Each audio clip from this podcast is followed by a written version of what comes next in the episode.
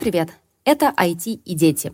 Подкаст о детском программировании для взрослых. Меня зовут Лида Кравченко, и рядом со мной, как всегда, Алексей Хабибулин. Леша, привет! Всем привет-привет!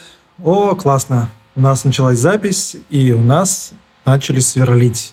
Я очень надеюсь, что уважаемые слушатели этого не слышат. Ну, а если слышите, Леш, ну, как бы что делать? Леш, расскажи, у нас это где? Где ты находишься для тех, кто вдруг не знает? А, у нас это в университете Иннополис, э, городе Иннополис, Республика Татарстан. Кстати, поздравляю всех с началом учебного года. Мы записываем этот выпуск 2 сентября. И вот вчера отгремели праздничные линейки. И, в общем, сотни тысяч человек в нашей стране э, пошли получать развивать себя, получать образование развивать. Поздравляю, это классное время. Э, и это еще одна возможность построить какие-то цели и понять, чего же хочется в течение этого года. Поэтому с праздником и хорошего года. И с 1 сентября, мне кажется, вопросов у родителей стало все больше и больше. У нас есть такой ресурс для того, чтобы вы нам задавали свои вопросы. Это Telegram-бот, который всегда вы можете найти в описании ко всем нашим эпизодам. И мы решили сделать такой выпуск, в котором мы отвечали бы на те вопросы, которые вы задаете нам.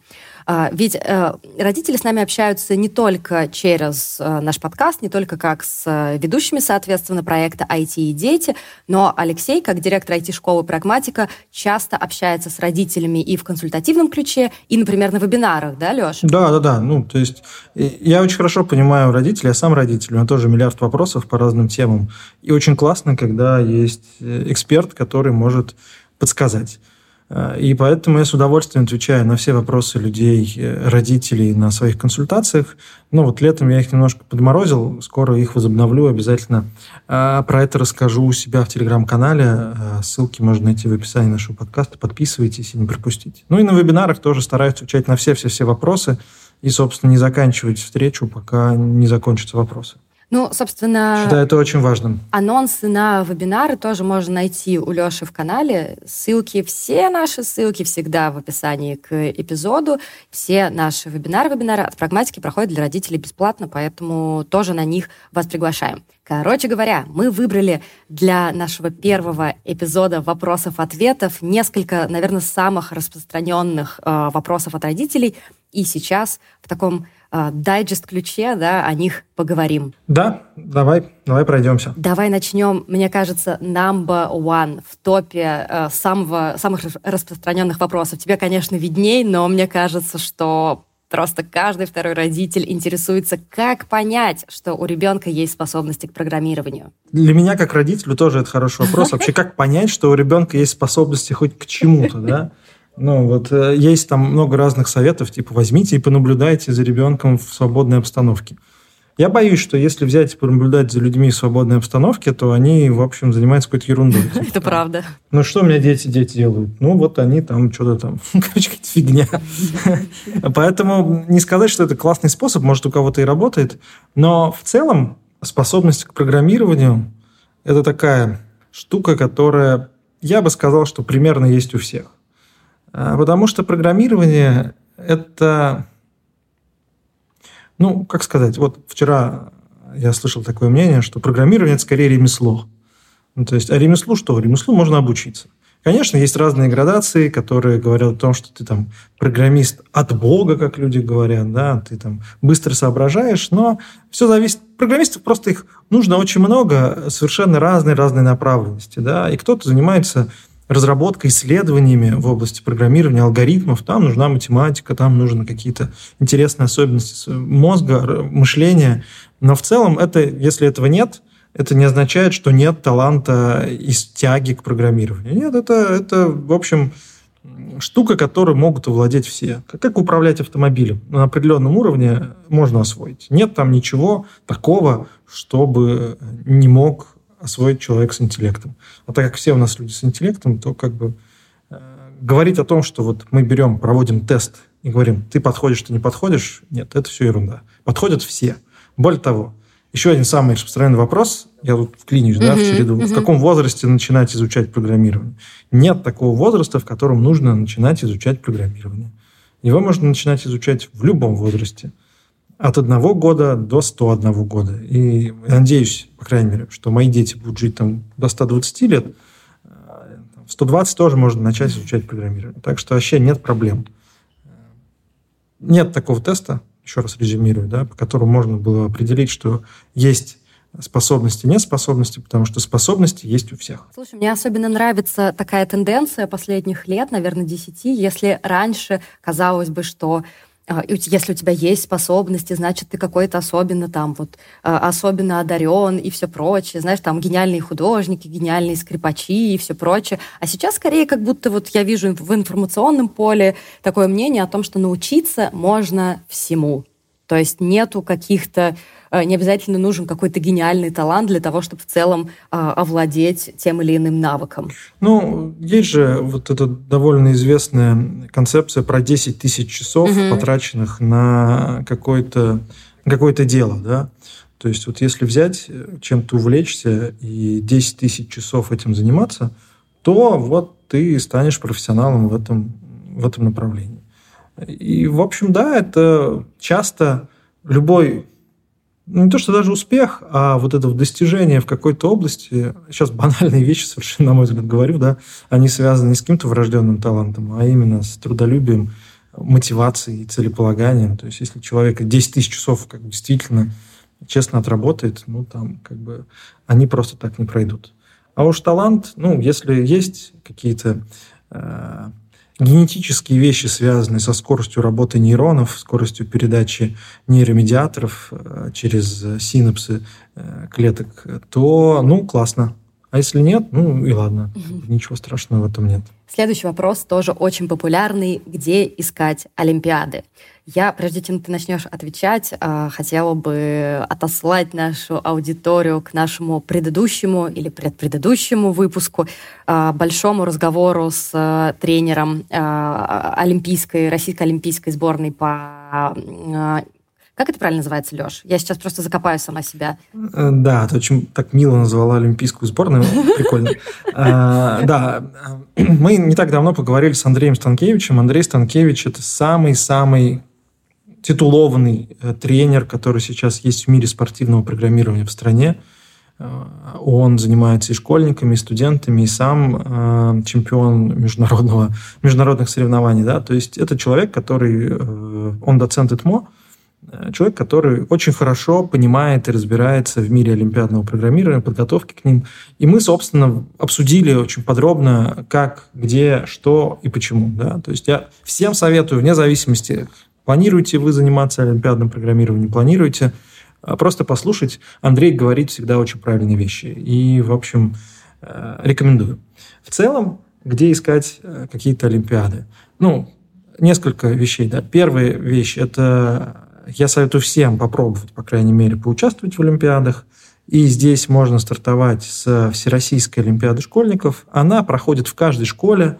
Сейчас вот это вот направление – очень сильно популяризуется, и, в общем, у Министерства просвещения есть определенная ставка на все, расп... все российские олимпиады. Важно не упустить. В сентябре, в конце сентября, в октябре проходят школьные этапы, когда в этом году и с этого года школьные этапы по информатике пройдут на единой платформе Sirius Online. Это тоже очень удобно, потому что, по сути, из любого места, где есть интернет, можно будет порешать задачки, э, и это прикольно. Я сейчас не могу соврать, я вот в начальный класс не очень погружен, но тем не менее ребята проводили э, пригласительный этап школьной олимпиады, он был где-то в июне, если не ошибаюсь. И там были задачки вплоть от первого класса, можно было какие-то алгоритмические штуки, не вдаваясь в программирование, порешать. Поэтому э, вот, вот с этого нужно начинать. Э, там, спросить в школе, какие расписания этих э, школьных этапов, э, этих олимпиад, и в школе должны подсказать. Другие олимпиады можно искать на ресурсах. Агрегаторов довольно много, но самый популярный это Олимпиада.ру. Там собраны, собственно, почти все, ну, то есть точно все олимпиады из перечня Российского союза олимпиад школьников. Это те олимпиады, которые дают преференции при поступлении в вузы. Ну, там, без вступительных испытаний, либо же 100 баллов к ЕГЭ по профильному предмету. И там точно есть ссылки и расписание. Ребята все это аккуратно очень собирают, и в том числе методический материал там размещают. Полезный ресурс. Там можно это все подглядывать. Ну, а в дальнейшем, когда вы уже соберете какой-то пул олимпиад, в которых вы хотите участвовать, вы просто будете знать, где искать анонсы, подпишитесь на социальные сети этих олимпиад. Ну, кстати, 1 сентября открылась регистрация на э, Олимпиаду Innopolis Open, которую проводит наш университет. Она пройдет в этом году по пяти направлениям. Математика, информатика, финансовые технологии, робототехника, информационная безопасность. В общем, можно регистрироваться, и в октябре уже пройдут отборочные индивидуальные этапы. Поэтому самое время собирать список олимпиад на новый олимпиадный сезон. Я, наверное, к этому вопросу хочу еще добавить, что Несколько месяцев назад Леша опубликовал пост в своем блоге на популярном сайте Мел. Мне кажется, многие родители его читают. А, этот пост, э, блокпост одобрили, мы немножко повисели на главный, и мне кажется, что мы с тобой им не хвалились, поэтому я хотела бы его тоже приложить к нашему эпизоду. Почитайте, пожалуйста, там Леша очень классно описывает свое какое-то мнение о том, что происходит сейчас с Олимпиадами, какие там могут быть подводные камни, и в том числе там есть довольно большой блок о том, что зачем вообще это ну, нужно, потому что, ну, это нормально, не для многих а, очевидные бонусы от участия детей в Олимпиадах. Так что почитайте, а уж если оставить какой-то комментарий, комментарий, то это вообще будет здорово. Не устаем повторять, что ужасно всегда рады обратной связи. Да, да, согласен. Материал получился, на мой взгляд, содержательный. И, пожалуйста, если интересно, почитайте. Еще один вопрос, небезосновательный, конечно. Э, родители спрашивают, обязательно ли нужен мощный компьютер? И вообще, какая техника нужна? Пугает необходимость вкладывать деньги, а ребенок может увлечение забросить. Да, мы не так давно тоже про это разговаривали в эпизоде про вообще про кружки и про онлайн-школы. А, тут штука такая. В целом мощный компьютер не нужен. То есть можно абы какой компьютер фактически. Да? Там есть а, разные ограничения по каким-то специфическим делам. Ну, например, если вы хотите, ваш ребенок хочет научиться программировать а, какие-то приложения для айфона, ну, вам потребуется разработка iPhone и там чаще всего какая-нибудь там macOS, чтобы это все дело писать. А, но в общем случае изучать, стартовать какую-то базу в программировании, да, можно ну, практически на любой технике. Э, это не ресурсная история. Но опять же, как я тоже, э, ну, какое мое мнение, да, что уж если вкладываться в технику, то имеет смысл вкладываться в технику надолго. Да? То есть э, вот если уж покупать компьютер, тот, который э, прослужит ну, какое-то значимое количество времени. А, потому что если ребенок начинает, то, возможно, у него будет какой-то следующий прогресс, где ему хочется какие-то новые вещи делать. А, но это если есть ресурсы, конечно. Опять же, надо понимать, что если ребенку понравится программировать, и он захочет поехать в какой-то лагерь, связанный с программированием, да, и он возьмет с собой ноутбук, то есть не нулевая совершенно вероятность, что этот ноутбук из поездки не вернется. Ну, потому что техника, дети, кто-то сел, кто-то уронил. Со взрослыми такое часто бывает, с детьми еще чаще. То есть это штука, которая должна ориентироваться на конкретного ребенка, какие-то его там аккуратности или все, что-то с этим связано. А, ну и часто дети как бы шантажируют родителей. Ну, тоже шантажируют, а вот они так хитрят немножко и говорят, слушай, я тут хочу программировать, написать супер-мега-игру, но для этого мне нужен навороченный игровой комп с массой оперативы, с видюхой, чтобы там можно было майнить биткоины, да, и вот, э, в общем, который стоит 300 тысяч рублей. Ну, вот это лукавство. То есть техника может быть самая-самая простецкая. Не ведитесь. Допустим, в школах в школах э, распространены, э, там и в России, и в других странах распространены так, так называемые хромбуки. Ну, то есть это, по сути, компьютер, он довольно, ну, такой немощный совершенно. Он стоит 200 долларов, э, и, в общем, на нем можно программировать и заниматься образованием. Еще один вопрос, э, которому мы прям немного уделим внимание, я, наверное, сама на него отвечу. Нас спрашивали, на каком сайте лучше всего купить курсы по программированию, чтобы был результат, или же офлайн курсы лучше. И мы с Лешей, который как бы в команде э, детской ай, школы программирования, такие даже не знаем, на каком бы сайте лучше купить. Ну, что это не знаем? Знаем, все знаем. То есть э, тут ответ на этот вопрос такой. Если выбирать офлайн и онлайн, то лучше выбрать офлайн, особенно если у вас есть под рукой какой-нибудь классный кружок, который полностью соответствует вашим целям, Если же такой штуки нет, то нужно идти в онлайн. И здесь добро пожаловать к нам в школу, IT-школа университета Иннополис Прагматика, сайт прагматика.ру, ссылочка тоже в описании. У нас большой ассортимент курсов, и, пожалуйста, приходите и учитесь у нас, всегда рады. Но на самом деле этот вопрос нам ужасно понравился, и поэтому мы уже записали большой эпизод, посвященный именно выбору онлайн-курсов. Мне кажется, он получился очень удачным. Так как мы с вами разговариваем немножко из прошлого, э, не знаем, этот эпизод выйдет на этот момент или нет, в любом случае, если он будет, ссылку приложим, если нет, то мы еще не раз вам о нем напомним. Это получился отличный разговор, так что автору вопроса отдельное спасибо за то, что навели нас на такую хорошую тему. А, давай еще немножко рассмотрим вопросы, которые у нас накопились. Спрашивают, есть ли смысл учить несколько языков программирования? А, это хороший вопрос. И мне очень нравится, как отвечает на него уже упомянутый Андрей Станкевич. В целом, э, вот, по крайней мере, в школе, нужно... Ну, язык программирования – что? Это какая-то отдельная технология. То есть вот язык тех... программирования заточенный под особенности какой-то специфической разработки. Ну, там, разработки для веб-приложений, разработки каких-то там железа, э, которые, программ, которые работают на очень низком уровне железа, либо программы, которые, там, не знаю, красивые окошки рисовать, да, какие-то такие штуки. И вот Андрей считает, и я тут с ним полностью согласен, что в школе, по крайней мере в школе, имеет смысл разбираться с основами, закладывать вот прям фундамент.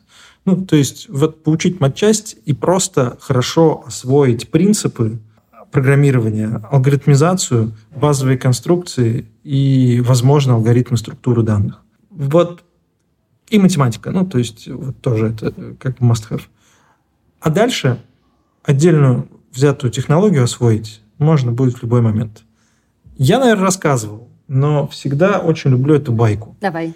Когда мы четыре года назад запускали в университете Иннополис первый сезон Олимпиады по финансовым технологиям, э, это был, ну, я не помню, какой уж год, но неважно. Мы первый раз делали, мы только мы там делали задачку вместе с нашим партнером э, банком.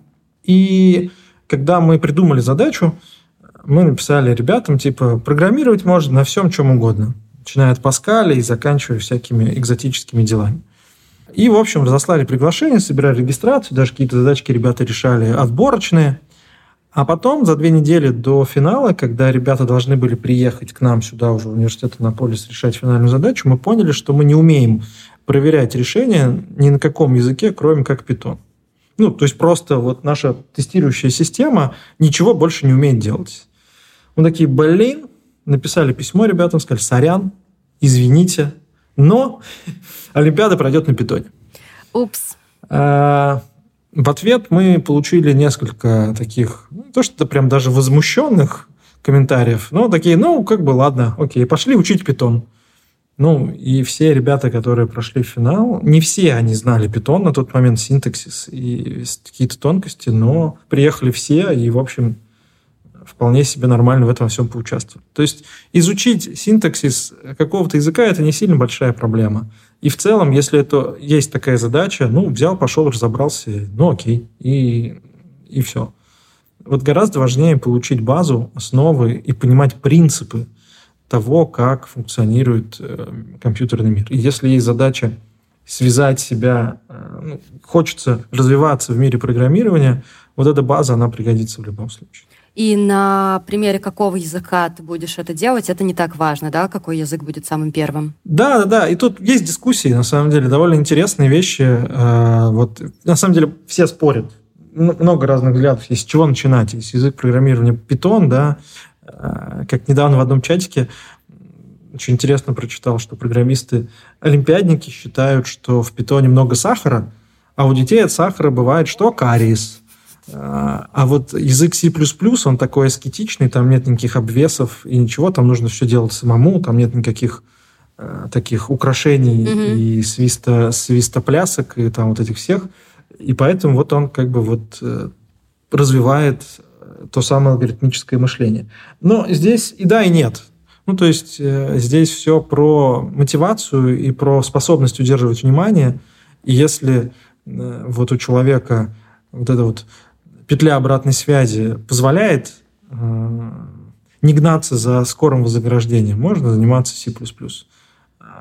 А если нет, ну, стартовать с питона тоже окей.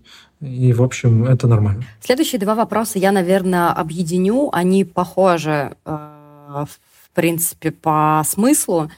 А, первый, в каких еще профессиях пригодилось бы программирование, и второе, зачем учить детей программированию, если есть вероятность, что он не станет программистом. Со спортом, музыкой и так далее понятно, это просто полезно для развития, для развития а с программированием получается большой риск. Mm-hmm. Uh, короткий ответ на эти два вопроса. Затем. Потому что. Потому что. А, в общем, э, да ну, это мое мнение, но оно довольно такое распространенное, я бы так сказал, в профессиональной среде.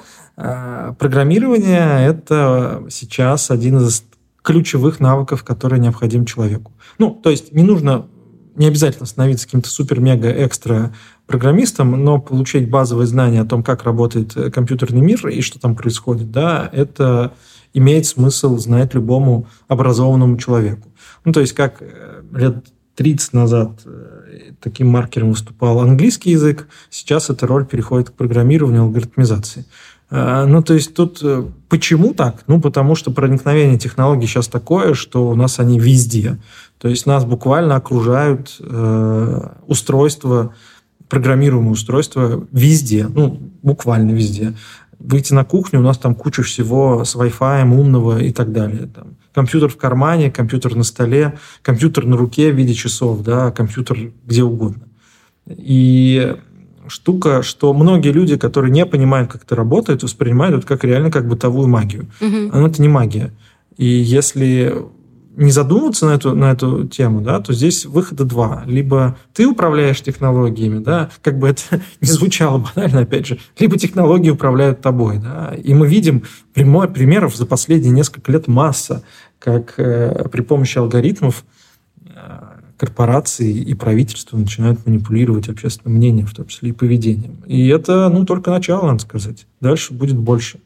Э, и конечно, понимать, что с этим происходит и как это делать, ну, мне кажется, это просто совершенно точно необходимый навык. Вот получится из этого дальше профессия, вопрос уже 20 А вот получить базу и уметь что-то быстро сделать с данными нужно всем.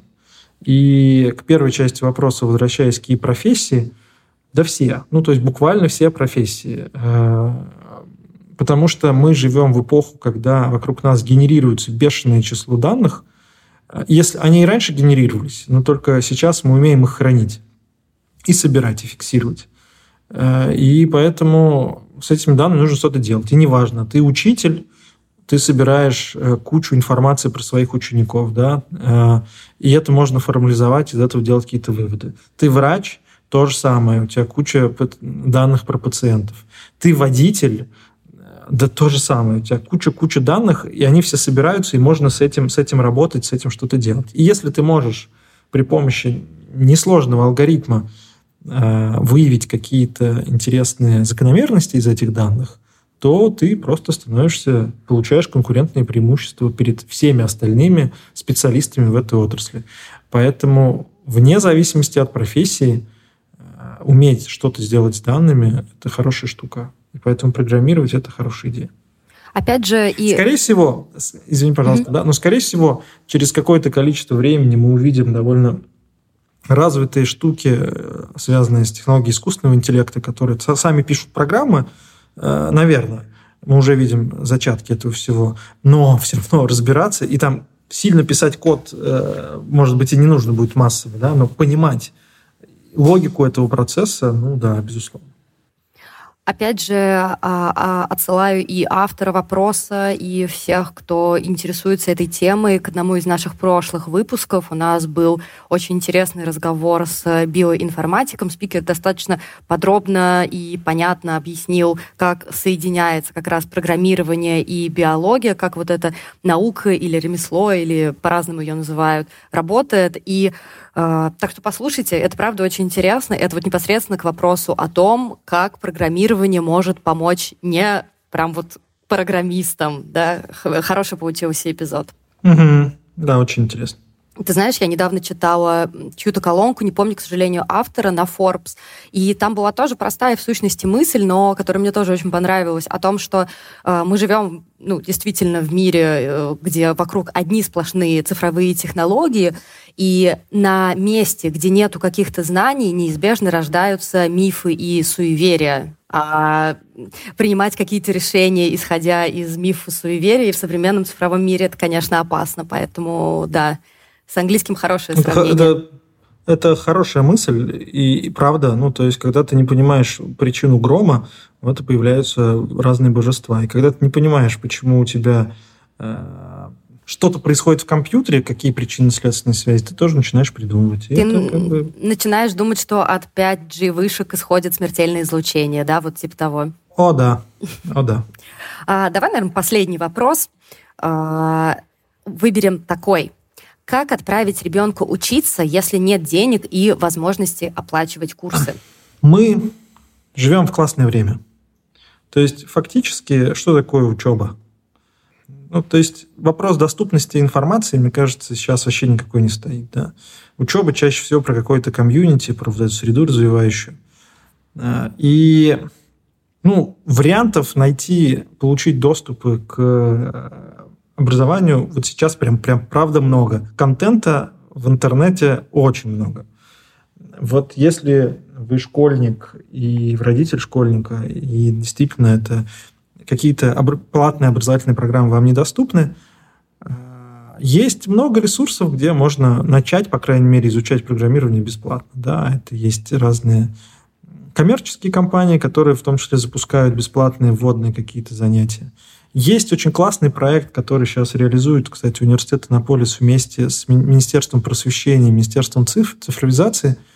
Э, называется «Цифровой образовательный контент», где государство закупает у ключевых производителей образовательного контента, собственно, доступы э, к их ресурсам – и раздает их, буквально раздает эти доступы школьникам по всей стране. То есть у каждого ребенка, э, школьника России есть возможность получить доступы э, к, это, к этому контенту, mm-hmm. в том числе и по программированию.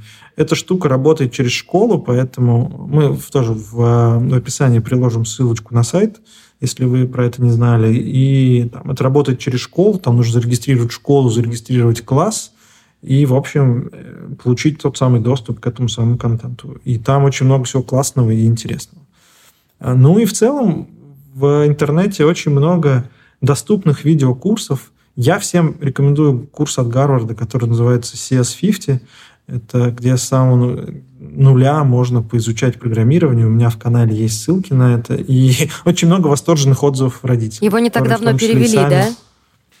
Его довольно давно перевели, а, то есть ага. не так давно, просто я про это писал. Э, более того, он каждый год обновляется. Угу. И мне, например, я подписан на эти обновления, мне пришло письмо на прошлой неделе, что они предлагают пройти этот курс путем созванивания в Zoom, да, Круто. То есть не просто будет записи, а это такие зумовские конференции, и тоже классно. Ну, то есть в целом возможностей для такого э, развития миллион, при том, что, например, даже если это на английском языке, то, опять же, современные технологии позволяют на лету переводить видео на, угу. с э, английского на русский. Например, у Яндекса есть по умолчанию такая фича в их Яндекс браузере, и это, правда, выглядит иногда как магия. То есть ты берешь, скармливаешь ему какое-нибудь ютубное видео, и он сносно переводит это все на русский язык, причем уже в озвучке. Э, довольно приятно. Но пять лет назад такое сложно себе было представить, мне кажется. Потому что пять лет назад действительно уже были переводчики, которые тоже казались магией, но это был совсем другой уровень языка, согласись.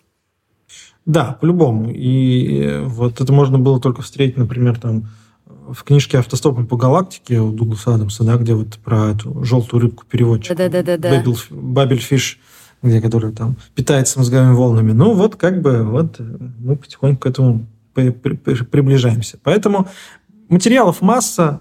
Я, в моем канале я периодически делаю такие подборки, где тоже разные доступные вещи есть. И там бесплатные ресурсы есть. Ну, и у компаний много, правда. Нужно просто вот провести небольшое исследование, потратить время на пользование Гуглом, Яндексом и найти кучу, кучу классных ресурсов.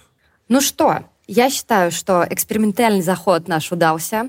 А, просим вас, дорогие слушатели, дайте нам, пожалуйста, знать, как вам такой формат. С нами можно связаться огромным количеством способов, начиная от нашего того самого телеграм-бота, заканчивая тем, что нам можно написать комментарий на этой платформе, где вы нас слушаете, а можно, наверное, Леш, даже тебе напрямую через твой канал, да?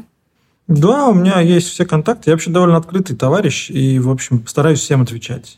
Может быть, не самого сразу, но там, да, пишите с удовольствием. Постараюсь вам помочь, э, если какие-то вопросы возникнут. Э, подписывайтесь на канал. Мы рады обратной связи. С удовольствием читаем отзывы и если вы поставите оценки на платформах, где вы нас слушаете для наш, нашему подкасту, тоже будем очень-очень рады. Ну и, конечно, на ваши вопросы тоже будем рады отвечать. И если все будет хорошо, если этот формат зайдет и нам, и вам, и всем, мы постараемся его сделать регулярным. Спасибо, что вы с нами, и до следующей недели. Всем пока-пока и хорошей нам осени.